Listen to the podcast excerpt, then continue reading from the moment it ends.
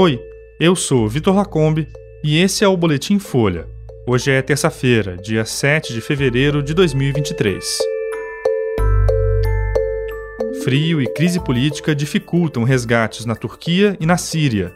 Polícia Federal prende ex-chefe de setor da PM e mais três policiais. E Haddad diz que Banco Central foi mais amigável em ata de reunião.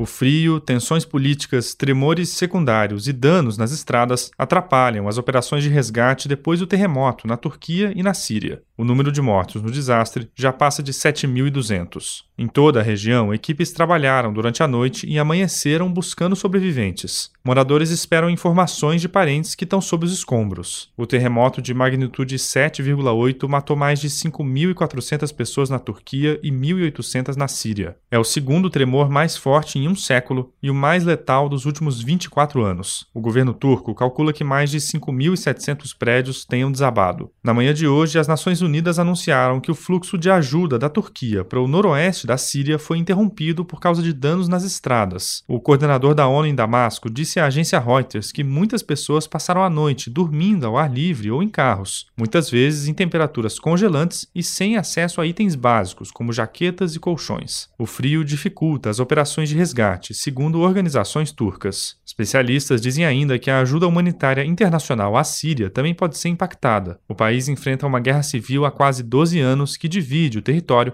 e dificulta o atendimento à população.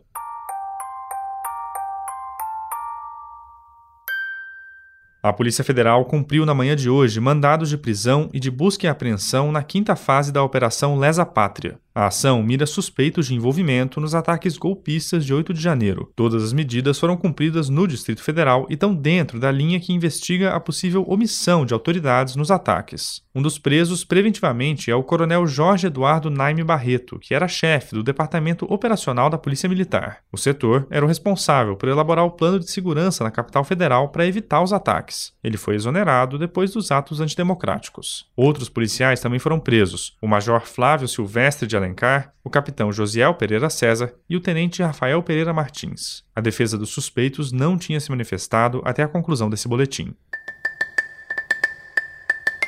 E o ministro da Fazenda, Fernando Haddad, classificou a ata divulgada hoje pelo Comitê de Política Monetária do Banco Central como mais amigável do que o comunicado feito pelo órgão na semana passada. O governo Lula trava um embate com a autoridade monetária, que na última quarta-feira manteve a taxa Selic em 13,75% pela quarta reunião seguida. O presidente considera que os juros estão muito altos e elevou o tom das críticas ao BC. Na segunda, Haddad disse que o Banco Central poderia ter sido um pouco mais generoso no comunicado sobre a manutenção da Selic Que foi divulgado logo depois da reunião. A ata do encontro, segundo o ministro, é mais analítica e levou em conta medidas já anunciadas pelo Ministério da Fazenda. O documento faz uma avaliação positiva sobre o pacote apresentado pela equipe econômica em 12 de janeiro e diz que ele pode reduzir a pressão sobre a inflação. Em um evento nos Estados Unidos hoje, o presidente do Banco Central, Roberto Campos Neto, defendeu a autonomia da instituição e disse que essa independência leva a um melhor custo-benefício da política de juros. A autonomia do Banco Central foi aprovada em 2021 e criou criou, entre outras regras, mandatos fixos de quatro anos para o presidente do órgão. Campos Neto foi indicado pelo ex-presidente Jair Bolsonaro e uma ala do governo Lula argumenta que ele continua próximo do bolsonarismo. Lula tem criticado Campos Neto, a quem chamou de esse cidadão na semana passada.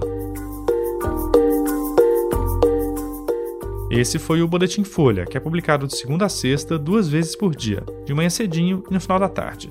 Produção é de Carolina Moraes, Daniel Castro e Gustavo Simon, e a edição de som é do Rafael Conkle. Essas e outras notícias você encontra em folha.com. Até mais.